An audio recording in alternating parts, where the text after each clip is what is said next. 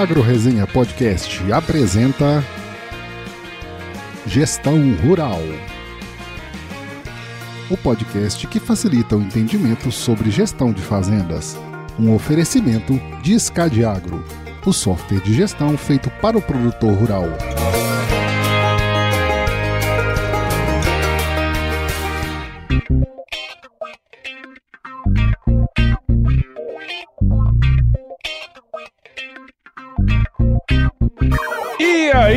Pessoa! Estamos começando mais um episódio dessa série super legal aqui sobre gestão rural, que é um tema tão importante para o avanço sustentável do agronegócio com os meus parceiros aqui da Escade Agro. Aqui a gente vai compartilhar, além de boas histórias, muito conhecimento sobre gestão de propriedades rurais, então se prepare que a partir de agora seu tempo vai passar com muito mais conteúdo. E para estrear os episódios do Gestão Rural no ano de 2022, temos um convidado super especial aqui, que é o nosso querido Chico Graziano, engenheiro agrônomo pela melhor escola superior de agronomia do Brasil, a Exalc.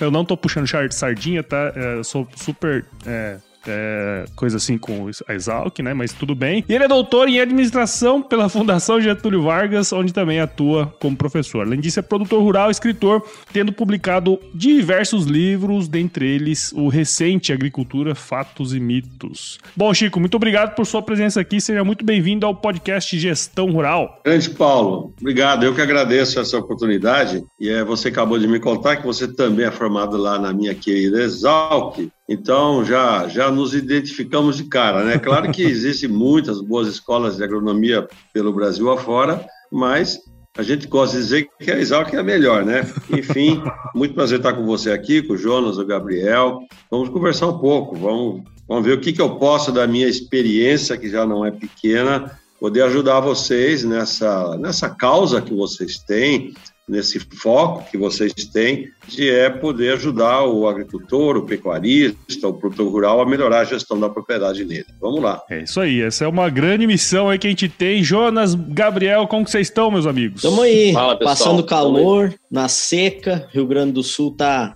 numa seca forte aqui, mas estamos na esperança aí que venha uma chuva para dar uma acalentada. Mas estamos firmes aí, vamos fazer mais um episódio aí para tentar levar algo de que acalente o produtor, né? Que, que ele consiga colocar em prática e passar por cima desses desafios aí. Exatamente. E aí, Jonas, como é que estão as coisas? É isso. Estamos firme aí na seca. firme na seca. Aí, o Chico, o Chico tá na água lá e a gente está aqui na seca. Aqui tá bem ruim, né? É, a gente já tá alguns algum tempinho aí sem chuva, está prevendo uma, uma, chuva próxima, mas já tem bastante perda. Nessa hora, mais ainda chama atenção a necessidade de estar preparado aí, né, de saber o que, que vai acontecer, né, para poder resistir a esses momentos aí. Exatamente. Mas estamos firmes. 2022 já começou há bastante tempo. Vamos lá. é isso aí, muito bom. Bom, Chico, aqui no podcast a gente sempre gosta de trazer convidados, né, que vão com certeza abrilhantar aqui e levar essa missão nossa da gestão rural para frente. Mas antes da gente começar começar o nosso bate-papo, acho que seria muito legal se você pudesse, né, contar a sua história aí pra gente. Ô Paulo, eu sou nascido numa cidade é, do interior de São Paulo, aqui em Araras, e me criei na, na fazenda, me criei na fazenda Santa Clementina. Então, uhum. eu sou eu sou filho, neto de imigrantes italianos que vieram trabalhar no café lá nos anos de 1870. Aquela região ali de Araras, Limeira, Rio Claro é o berço da imigração italiana naquela época, né, que tinha, estava acabando o trabalho escravo, e então essa corrida que houve, essa procura, essa possibilidade dos italianos e outros povos, é, mas principalmente italianos, é, terem vindo para cá. Muito bem. Então eu, desde cedo, gostava, gostei e pisei no barro e acabei indo estudar agronomia em Piracicaba. Depois eu fiz mestrado e comecei a dar aulas lá em Jabuticabal, na Unesp, que também tem uma grande faculdade de agronomia, como tem em Botucatu também, Ilha Solteira, da Unesp, a Universidade Estadual Paulista, né? E durante 16 anos eu simplesmente dei aulas de economia rural. Eu sou uhum. especializado em economia rural, economia agrícola, economia agrária, etc. Fiquei trabalhando muitos anos nisso como acadêmico, fiz meu doutorado na Fundação Getúlio Vargas em administração, porque eu quis complementar minha formação de agrônomo com mestrado em economia e doutorado em administração. E eu sempre gostei de dizer e de afirmar e de trabalhar com a ideia de um profissional eclético. Uhum. Eu nunca gostei muito de ser muito especializado, de ter uma visão mais holística.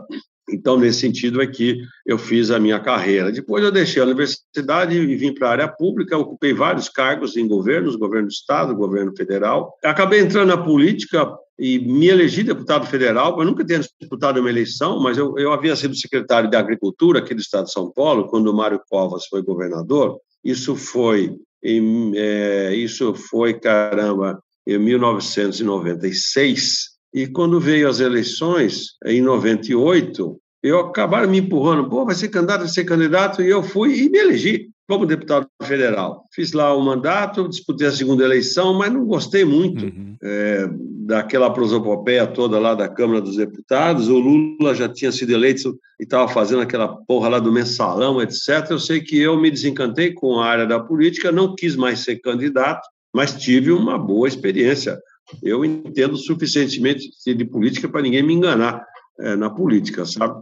E aí voltei para meu trabalho mais na academia, voltei a dar aulas, como dou hoje no MBA da Fundação Getúlio Vargas. A minha disciplina é Meio Ambiente e Sustentabilidade. E durante todo esse período eu continuei escrevendo. Eu nunca parei de escrever. Eu sou louco pela escrita, fui colunista de vários jornais, fui trabalhar na televisão Terra Viva, lá do Grupo Bandeirantes. Então, eu tenho um bom aprendizado em comunicação e fico feliz de ver vocês aqui né, fazendo exatamente isso, como tantos pelo Brasil afora aí, com podcasts ou com sites antigamente, hoje no Instagram, as nossas influenciadoras ou influenciadores do agro. Então, eu percebo que, claro, o mundo é o mundo da comunicação, nós temos que dele participar, nós somos ligados à agricultura. Né? Então, eu sou uma mistura disso daí, de agrônomo com economista, com administrador, com comunicador e com escritor. Enfim, essa é a minha vivência é, profissional. Legal. É, a gente é a junção de várias coisas, né, Chico? E você puxou esse assunto aí muito interessante, quer dizer, é, você foi galgando diversos caminhos dentro é, da agricultura, né, da agronomia, na política, na economia e tudo mais. Muita gente, né, na internet te conhece justamente por essa posição, essa opinião sua na internet, pelos livros, né? Recentemente mesmo eu li o, o seu livro Mitos e Fatos, né, Agricultura, Mitos e Fatos, que é muito bacana também. Mas você também vem numa família de produtores rurais, né, produtor rural também. O que a gente, é, uma das coisas que eu queria comentar com você é que assim, a agropecuária passou e continua passando por várias transformações tecnológicas, né? É, você viveu esse é, é, essa, muitas transformações também. E quando se trata de questões técnicas do campo, eu acho que isso fica mais evidente, né? Só que aqui a gente já tem dois anos fazendo esse podcast, trouxemos produtores, trouxemos outros convidados também, né? E a impressão que a gente tem é que ainda há muito que evoluir, por exemplo, em gestão de propriedades, né? Com sua experiência na agricultura de uma maneira geral, né? Como produtor também, conhecendo produtores, várias regiões, você andou o Brasil inteiro. Qual que é a sua visão sobre esse tema né, mais abrangente. assim. É, é, é um tema antigo.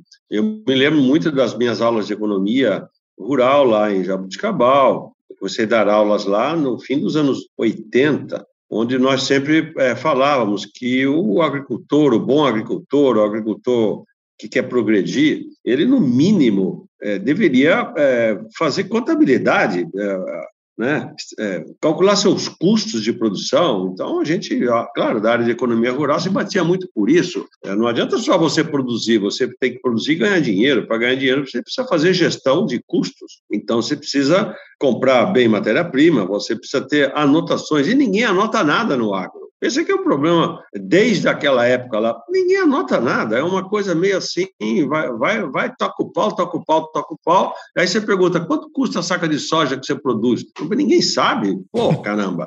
Então, é, naquela época, anos 90, quase que nem produzia soja ainda, só o Rio Grande do Sul que tinha um pouco de soja, um pouco do Paraná, agora não, agora a soja lidera a agricultura nossa, né?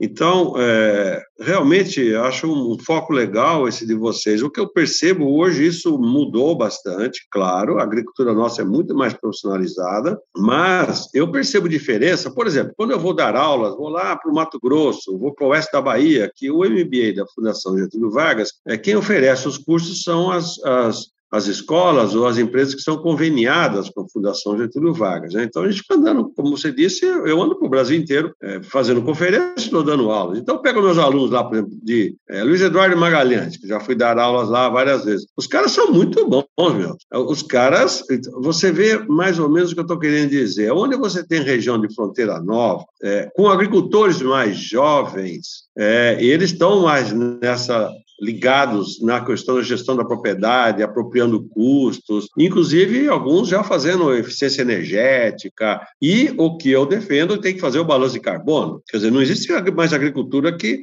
não faça balanço de carbono, é uma nova contabilidade, não é só mais custo de produção, é pegada ecológica, é custo de carbono. Então tem que sair na frente, tem que fazer isso daí. É, quando em regiões mais tradicionais, onde os agricultores, inclusive, são mais envelhecidos, por exemplo, eles ainda estão no mais, no mais antigamente, né? Então, eu vejo que esse desafio de gestão é um desafio de geração também. Né? É, são as novas gerações que são capazes de fazer isso. Quem toca a minha fazenda, eu tenho uma fazenda em Goiás, faz 35 anos que eu faço isso, uma fazenda de pecuária em Goiás. Mas quem toca a fazenda hoje é minha filha, que é engenheira agrônoma também, é formada na Exalc, mas deve ser, Bobela é formada assim, mais ou menos na sua época aí, Paulo. É. A Ingrid. É, e a, a, Ingrid, ela toca a propriedade pelo celular, ela anota tudo, entendeu? Eu fazia agricultura como antigamente, eu não anotava nada. Também não era meu business principal, vamos dizer assim. Uma fazenda pequena, era mais um esconderijo meu. Mas você tem hoje os aplicativos é, ou as ferramentas variadas que existem para fazer gestão de propriedade e elas ajudam muito, mas quem está acostumado a trabalhar com aplicativos e com ferramentas de, de, de, tecnologia é o jovem agricultor. Então, existe um problema geracional. É dramático dizer isso, porque você está querendo dizer o quê? Está querendo dizer que os velhos não podem mais ficar produzindo? Não, é, eu, eu respondo sempre essa pergunta. Eu falo, não, é, eu, eu continuo produzindo, mas eu fico na orientação só, eu fico na... que a gestão é coisa da molecada, velho. Isso aí não adianta. Nós, eu tenho 60 e poucos anos de idade, nós não, tem que deixar isso para a molecada fazer. Então, eu acho que a tarefa de vocês é essa, é sensibilizar é, nesse, nesse sentido, de, de aprofundar. Não tem mais como fazer agricultura moderna, tecnológica, sustentável, sem você ter uma gestão eficiente da propriedade. É, e até interessante você falar isso, né, Chico? Porque a gente trouxe vários sucessores aqui para o podcast, né? E fica muito claro que a porta de entrada dessa turma para fazenda, muitas vezes, é a gestão, né? E é interessante, né, que eu estava aqui antes da gente gravar, é, eu já gravei com a sua filha, a Ingrid. Ela já passou aqui pelo podcast, pelo Agro Resenha, né? Que é o meu podcast. Então, é muito interessante. Na época eu não sabia, inclusive, que ela era sua filha, mas, mas mas é muito interessante saber. Tá vendo só? disso. Até a gente, recordando aí o último, o último episódio do ano passado, né, o Renato Serafim, ele, ele ah, também foi numa, numa uma ideia muito clara como a tua, assim, Chico. Eu acho que foi, é bom, assim, o que tu falou, que uh, a gente tem que dar espaço, quando não é, assim, do meu core, eu não, tá, não gosto muito disso aqui, não gosto de estar anotando, eu gosto de ir lá e fazer, né? Normalmente o produtor com mais idade, como tu falou, né? Ele quer estar lá e plantando e colhendo e vendo como é que está o desenvolvimento e tal, mas ele tem então que uh, usar uh, né, esse pessoal mais jovem que está disposto a, né, a, e que tem facilidade com esses equipamentos e, e com essas tecnologias para ter essa gestão, né? Não dá para fugir uh, da gestão. Então acho que foi assim é uma, é uma ideia que já está virando meio que universal, assim, né? Eu tenho sentido isso. Antes a gente tinha muita dificuldade, a gente notava que o, o, o sucessor era importante para isso, mas estava ainda tinha, tinha uma resistência ainda do, do produtor mais antigo de aceitar né, o sucessor entrando. Uh, e eu acho que está bem claro agora, e até pelo que tu falou, uh, que é preciso que o produtor uh, aceite isso e use isso a seu favor, né? use essa, essa juventude aí para ajudar nessa gestão. É muito legal escutar isso aí. É isso aí. Eu estava lendo, Chico, uma publicação, até comentei contigo quando eu te mandei um e-mail para te convidar aqui para a gente gravar. Eu li aquele teu material que tu fez junto com o Marcos Fava Neves, é, com as 10 sugestões lá de conteúdo para material didático do ensino fundamental aí, né, no país. E aí vocês é, é, elencaram como uma das dos temas a agricultura digital. Acho que é o nono tema até, oitavo ou nono. É, no episódio anterior, como o Jonas com, comentou aqui, até a gente gravou com o Renato Serafim, e ele falou que é, 78% dos agricultores, ele trouxe um dado lá, uma, uma pesquisa, que 78% dos agricultores do Brasil ainda fazem gestão em caderneta de papel é, ou não fazem, né? Então, é, na tua opinião, assim, tu já falou até um pouco na tua fala anterior, mas como tu acha que é, o digital pode ajudar o produtor rural nesses aspectos aí relacionados à gestão? O digital, ele, ele, ele já é preponderante hoje, né?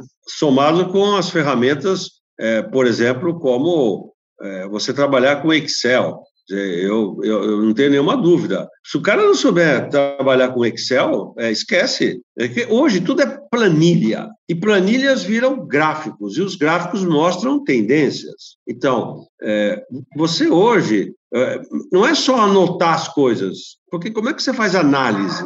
Você tem que anotar e depois tem que fazer análise.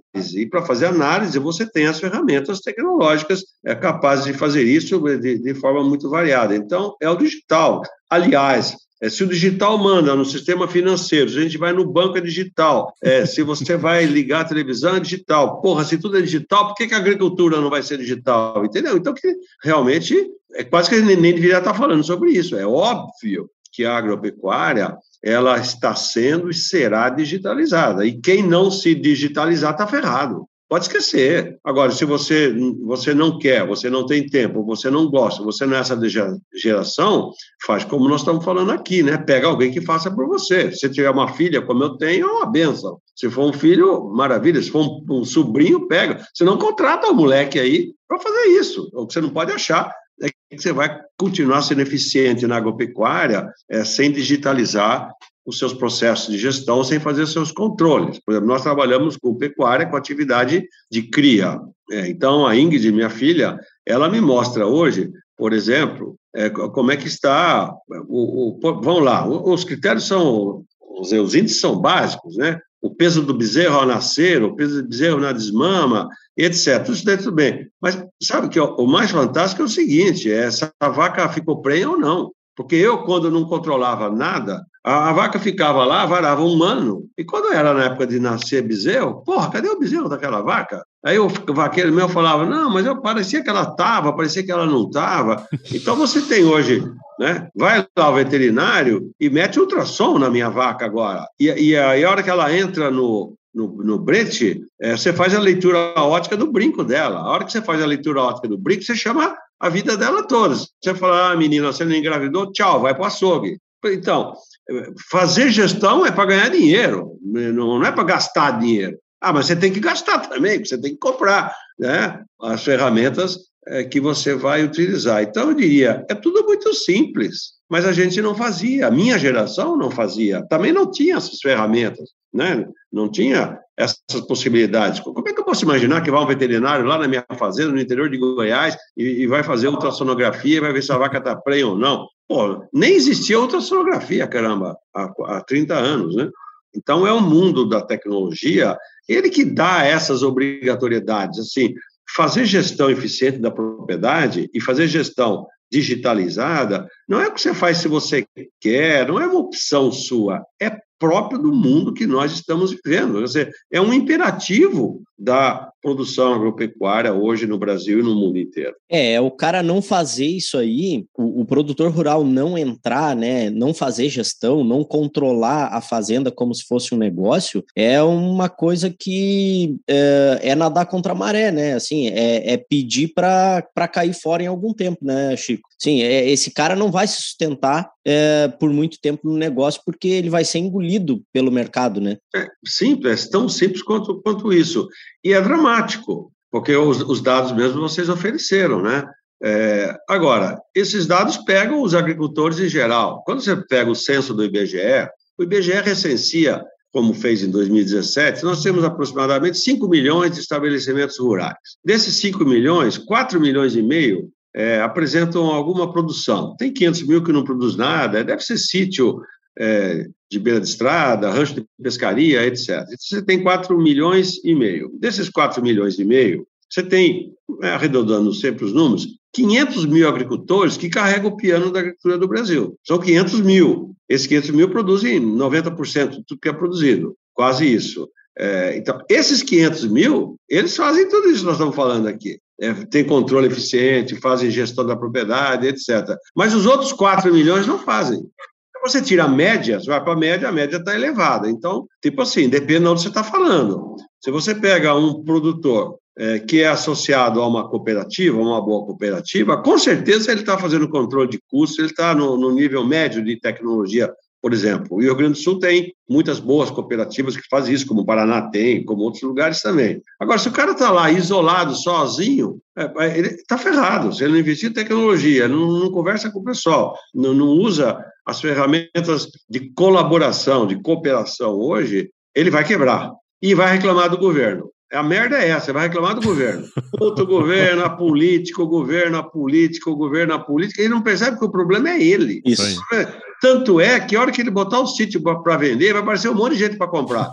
É, que está é... fazendo gestão e que tem dinheiro para comprar ele, né? Que é o que a gente vem falando aqui. É, a prova mais evidente que a agricultura é, é boa e dá dinheiro é que quando você põe a fazenda para vender, é, nunca ela fica parada, sempre alguém compra, no Brasil, em qualquer lugar. E, e ninguém compra uma coisa para perder dinheiro, compra para ganhar. Sim. Mas então por que, que não dá para uns e dá para outros? Por conta da gestão, gestão de tecnologia, gestão de custos, gestão de propriedade. Quer dizer, é um conjunto é, e ele tem que ter um mercado bom também. Se o cara está no mercado paralelo, na mão de intermediário, é uma coisa, se está na cooperativa é outra. É. Então, acho que é isso.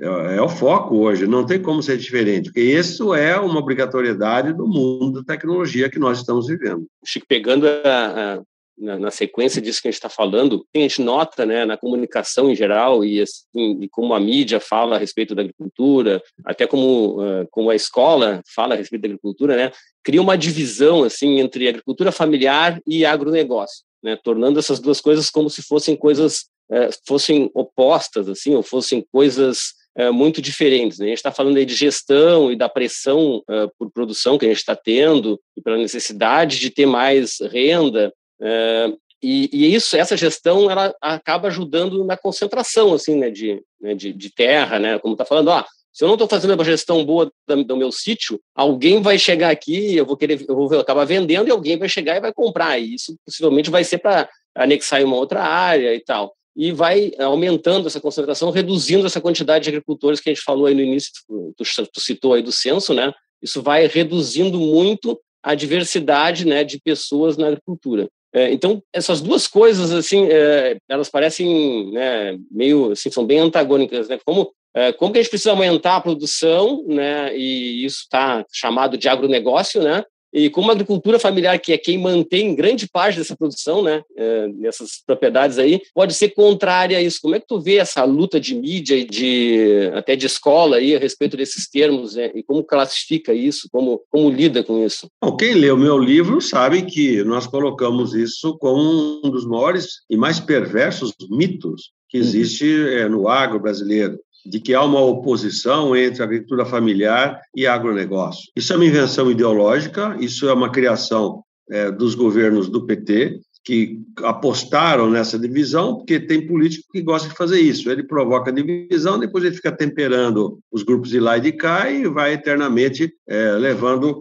o seu negócio político. Né? Então, isso, no Brasil, criaram dois ministérios da agricultura, o Ministério da Agricultura Familiar e o Ministério da Agricultura Empresarial que é, eu diria a maior pataquada é, é, que eu já vi na história mundial da agricultura foi essa ideia de separar dois ministérios de agricultura. Qual é a realidade? Quer dizer, o que é o fato? O fato é o seguinte: o cara pode ser pequeno, médio ou grande, ele pode ser familiar ou ele pode ser empresarial. O mundo da tecnologia cabe para todo mundo. E a grande massa de pequenos e médios produtores no Paraná, no Goiás, aqui em São Paulo, no Rio Grande do Sul, em Santa Catarina, no Espírito Santo, a grande massa de pequenos e médios produtores que são enquadrados no PRONAF, ou seja, eles são enquadrados como produtores familiares, eles estão muito bem no mundo da tecnologia, em geral, porque estão vinculados a uma cooperativa. Em geral, mas nem sempre. Uhum. Né? O pessoal do café, por exemplo, no Espírito Santo, ou o pessoal do café é, de Minas Gerais, o pessoal de grãos,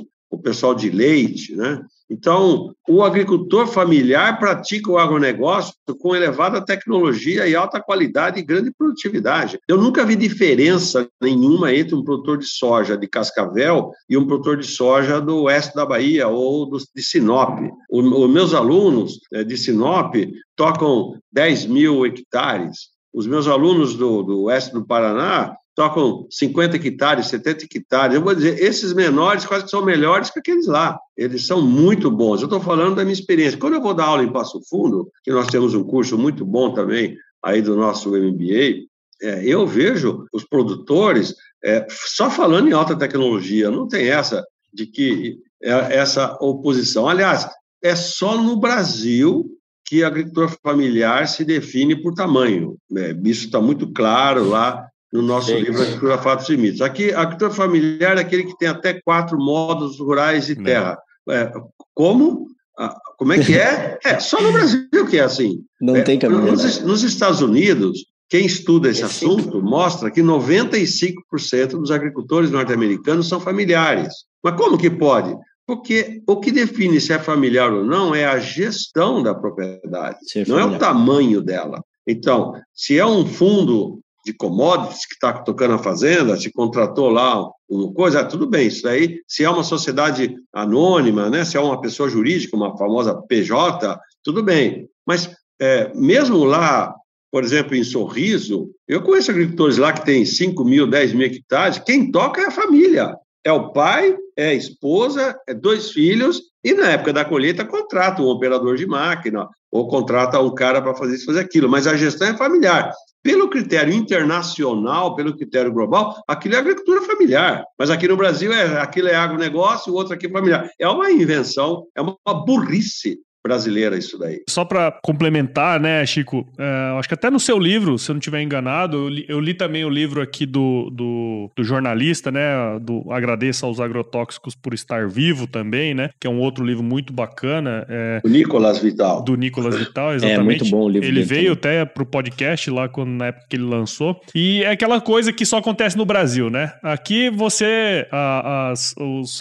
os, os defensivos são registrados por cultura e não por prática praga, né? Quer dizer, a gente define a agricultura familiar por tamanho e não se é mesmo de fato familiar, né? Então, existem muitas coisas diferentes, né, do que o mundo todo faz e é só acontece aqui mesmo, né? Inclusive esse discurso, né, assim, de, de oposição entre as coisas e um discurso que mistura, às vezes, também a, a, a questão de, de eficiência ambiental, assim, né, do uso do, do, dos recursos e tudo, é, isso acho que é um desserviço até, né, porque à medida que a gente separa em, em categorias diferentes né, de capacidade é, econômica, até assim, tipo, a agricultura familiar é uma agricultura menor, é uma agricultura que, assim, a gente distorce totalmente o que realmente acontece no Brasil, né, a agricultura, né, a agricultura da pequena propriedade, no caso, né, ela produz muito para diversos setores, né, o hortifruti mesmo, a maioria né, vem dali. E a eficiência de, de uso do, dos recursos que o agronegócio tem que ter, ele trabalha para colaborar com, a,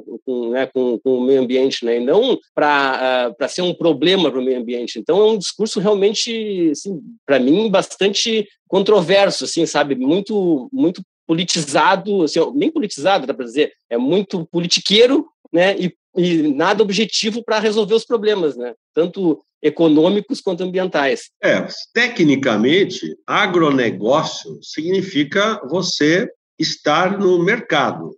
Então, quem não participa do agronegócio? Quem produz para autossuficiência. Se você produz frango para você comer, se você produz mandioca para você comer, se você produz fruta só para você, para sua turminha ali, você está fora do agronegócio. Agora, se você produz é, frango e vende, é, você participa da cadeia produtiva do frango, você está inserido no agronegócio. Ah, e qual o tamanho desse cara que produz frango? Ele pode ter um pequeno, pode ser pequeno, pode ser médio, pode ser grande. Então, o que define agronegócio não é tamanho de nada, é inserção no mercado.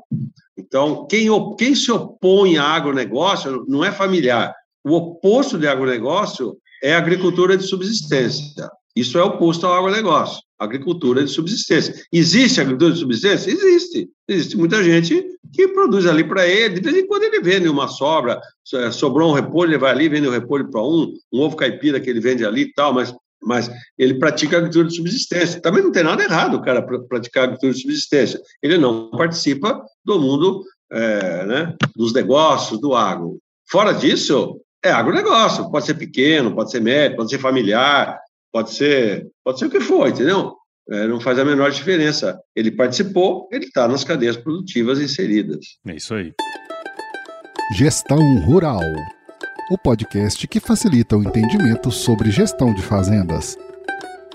Ô, ô, Chico, a gente, todo mundo aqui, né, cara, inclusive a ideia de te chamar aqui é porque todos nós acompanhando o seu, o seu trabalho, né? A gente percebe a sua determinação em esclarecer aí diversos mitos, né? O, em, que, que envolvem a produção agropecuária de uma maneira geral, o agronegócio como um todo, né? Nessa publicação que a gente mencionou aí antes, né? Do livro, e, e também no livro que você lançou no ano passado, Agricultura, Mitos e Fatos, a gente consegue ver isso aí bem claramente. É, Para a gente é, é, fechar aí a, a, com a chave de ouro, né? Vamos dizer assim. Queria entender, assim, na sua opinião, o que, que a gente poderia fazer né, diante de todos esses, esses é, essas notícias, né? Muitas vezes falsas e tudo mais. O que, que poderia ser feito, na sua visão, para estabelecer uma boa imagem do agronegócio como um todo, para a população em geral, ou se isso é uma coisa muito mais focada mesmo é, nos veículos de comunicação? É possível fazer isso? O que, que você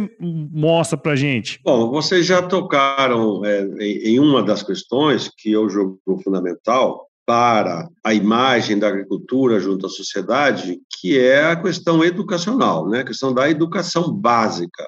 É, nós é, é temos percebido, isso é, é, antigo, mas agora isso virou um movimento, que é o movimento de olho no material escolar, escolar né?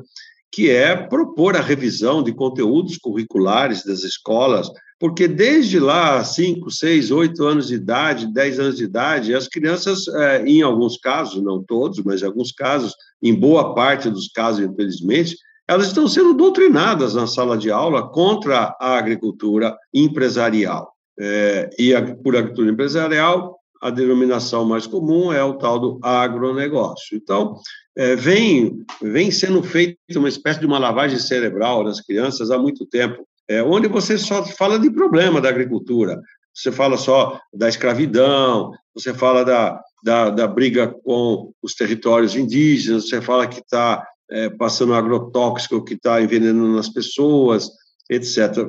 Então, você só toca em problemas, problemas históricos, reforma agrária, típico do ensino, do debate que o Brasil fazia nos anos 1960, 1970, é, onde é, nós tínhamos realmente uma agricultura muito atrasada no Brasil. Você ficar discutindo os mesmos temas de 1960 na agricultura de hoje, 2022, poxa vida, vai ser ruim lá adiante, não? Então, a agricultura moderna, tecnológica e sustentável do Brasil trouxe novos temas. Nós estávamos falando de um deles aqui, cooperativismo, uhum. né? É, agricultura digital, e, e, aí que, então, com o Marcos Fava Neves, a gente produziu alguma coisa para ser utilizado pelos professores e professoras do ensino fundamental, no sentido de melhorar o currículo e o conteúdo curricular. Então, isto é, isto é uma coisa. É, várias outras poderiam ser feitas. Eu gosto de chamar atenção, quando falo sobre esse assunto, de que eu, eu vejo a imagem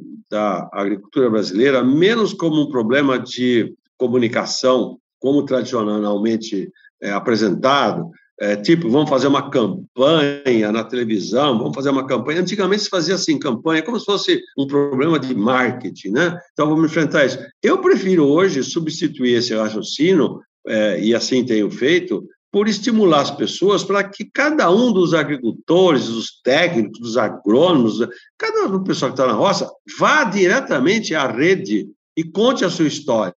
Porque o que, que, o que eu percebo? Eu percebo que aqueles que são do mundo urbano, eles têm muito mais tempo para ficar falando mal do agricultor do que o agricultor tem tempo de ficar indo no Instagram, no Facebook, no Twitter, no TikTok, hoje em dia, sei lá o quê. Mas, mas se a gente não conta a nossa história, eles contam por nós, e eles estão contando a nossa história faz 30 anos e a gente não rebate. As entidades do agro, desde os sindicatos, federações, associações, cooperativas, o pessoal é muito ruim de comunicação digital, muito ruim, sempre com as exceções existentes, né?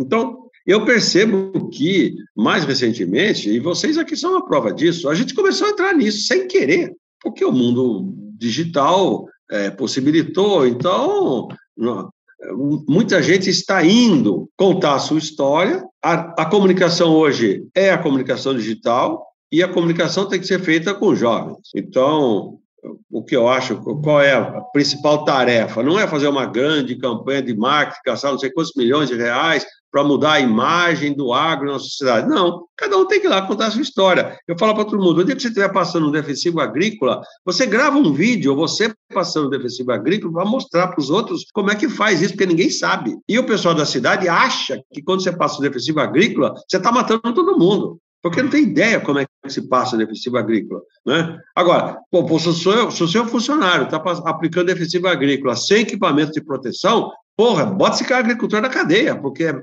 cara tem que estar tá usando equipamento de proteção. Então, você tem normas, você tem técnicas que precisam ser mostradas, serem utilizadas. Outro dia eu fui visitar uma fazenda, ali perto de Rondonópolis, é, no Mato Grosso, uma fazenda de algodão, e fui ver uma lavoura de algodão. Algodão é uma lavoura que hoje em dia faz mais ou menos 30 aplicações é, de defensivos é, ou, ou, variados durante o ciclo, é, incluindo controladores de crescimento das plantas, né, de, de 25 a 30 aplicações, em geral aplicações aéreas, é, de produtos químicos e na mesma fazenda, não é ao lado, é ao, é ao, lado da roça de algodão, mas na mesma área, na fazenda, eu vi a maior piscicultura que eu tinha visto na minha vida. E eu vi ela direitinho porque nós chegamos é, de avião, desses aviãozinhos que descem em fazenda. Falei, caraca, que puta piscicultura é essa daqui? Isso aqui dava lá, acho que 300, 400 hectares de lâmina d'água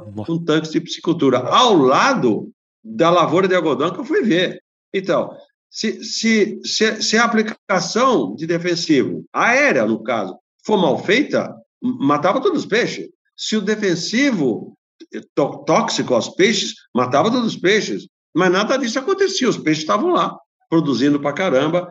Então, aí eu falei, cara, precisa mostrar isso daqui, pô. Né? Porque todo mundo acha que. Não é só a Anitta, a, essas formadores de opinião, essas bobocas aí que ficam falando essas coisas, eles não conhecem nada do água, mas também se a gente não conta para os outros, como é que eles vão conhecer? Então, eu acho que a luta é essa. É cada um contar a sua história. É, e esse é o grande objetivo Perfeito. que a gente tem aqui no Agro Resenha, no Gestão Rural, trazer gente para contar suas histórias, porque é isso aí, né, Chico? Se a gente não conta, eles vão contar por nós, né? É, é isso aí. Eu queria, inclusive, é, dar um, um exemplo meu. Eu fui convidado por uma escola estadual aqui do, do município para conversar com os alunos da, do ensino médio, no segundo e terceiro ano do ensino médio, na verdade, sobre gestão, assim, sobre, sobre a parte de mercado de trabalho quais as oportunidades que tinham no mercado de trabalho no agro nessa, nessa área administrativa. Só que, obviamente, descambou para esse lado aí de o agro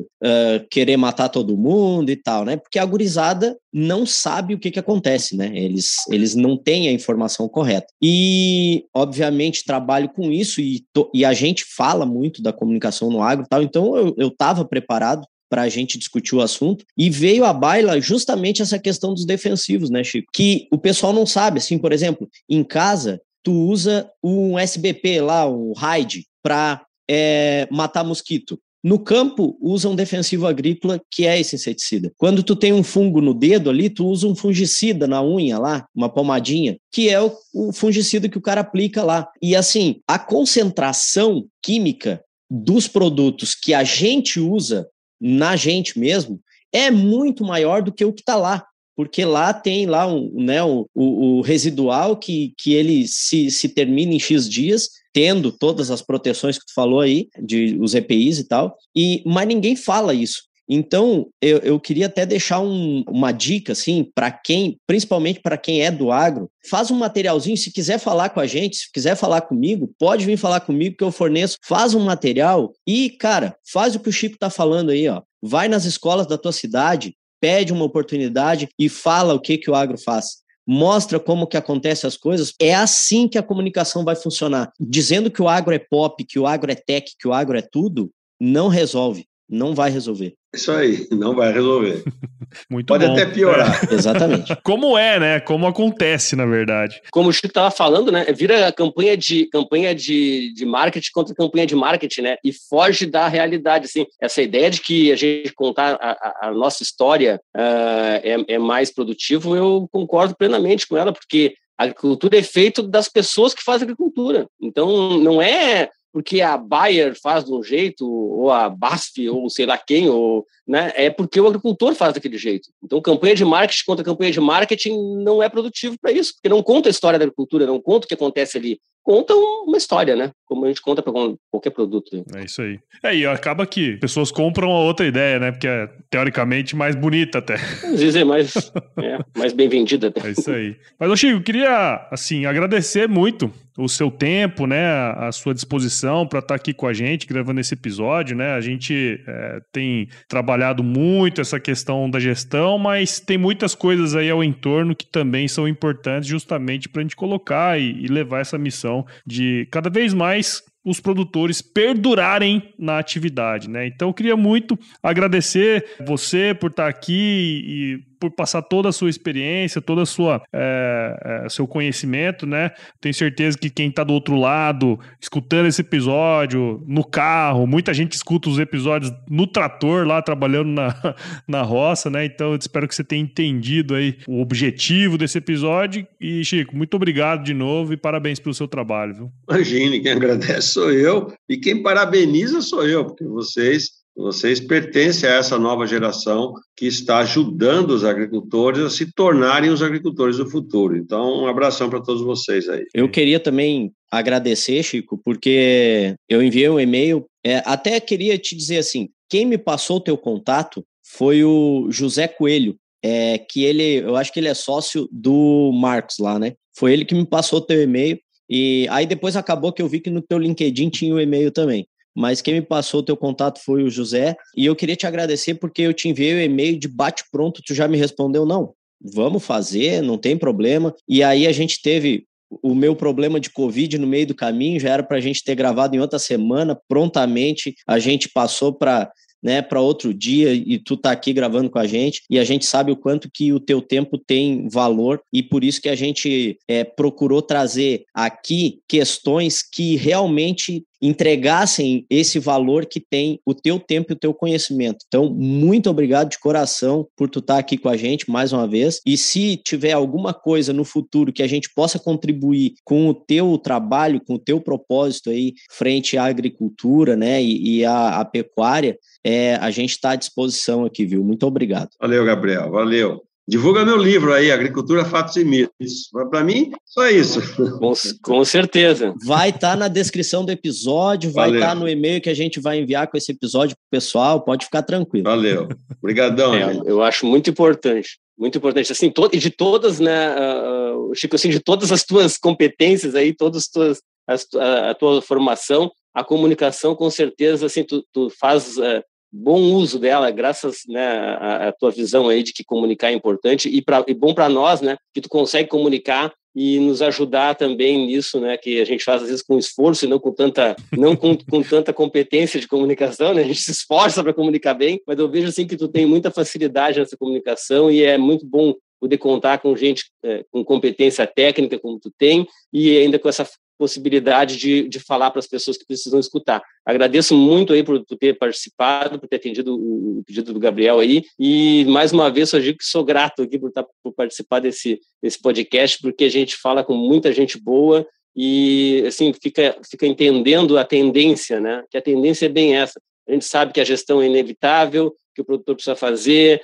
que o produtor mais antigo gosta de campo, mas que tem que entrar gente nova no negócio. Se não tem gente na família, vamos contratar, vamos passar a fazer gestão, porque é, o jeito de se manter no campo é esse, o jeito da cultura continuar diversa como é esse, e o jeito para a gente produzir melhor e, e né, com todas as condições é, assim ambientais e tal é essa, né? É produzir com qualidade e tendo é, renda. Né? Muito obrigado por participar aí estamos à disposição mesmo para qualquer coisa que precisar. Valeu, Jonas. Valeu, Gabriel. Valeu, Paulo. Bola para frente. É isso aí, Chico. Muito obrigado. E para finalizar, né, a gente tem um, um, jeito muito peculiar de dar tchau, né? Um conhecimento. Tem uma dica antigo. boa aí, né, japonês, pro muito, Chico. um não sei, o Chico antigo. é exalquiano, daqui a pouco ele até já sabe disso aí. É, acho que ele já sabe. Fique com Deus, tudo de bom pra você, viu, Chico? E se chover, não precisa molhar a horta, né? tá bom? Mas, bah, cara, eu, eu tô de um jeito aqui que tá chovendo e eu tenho que ligar a mangueira. Mas tomara que chova.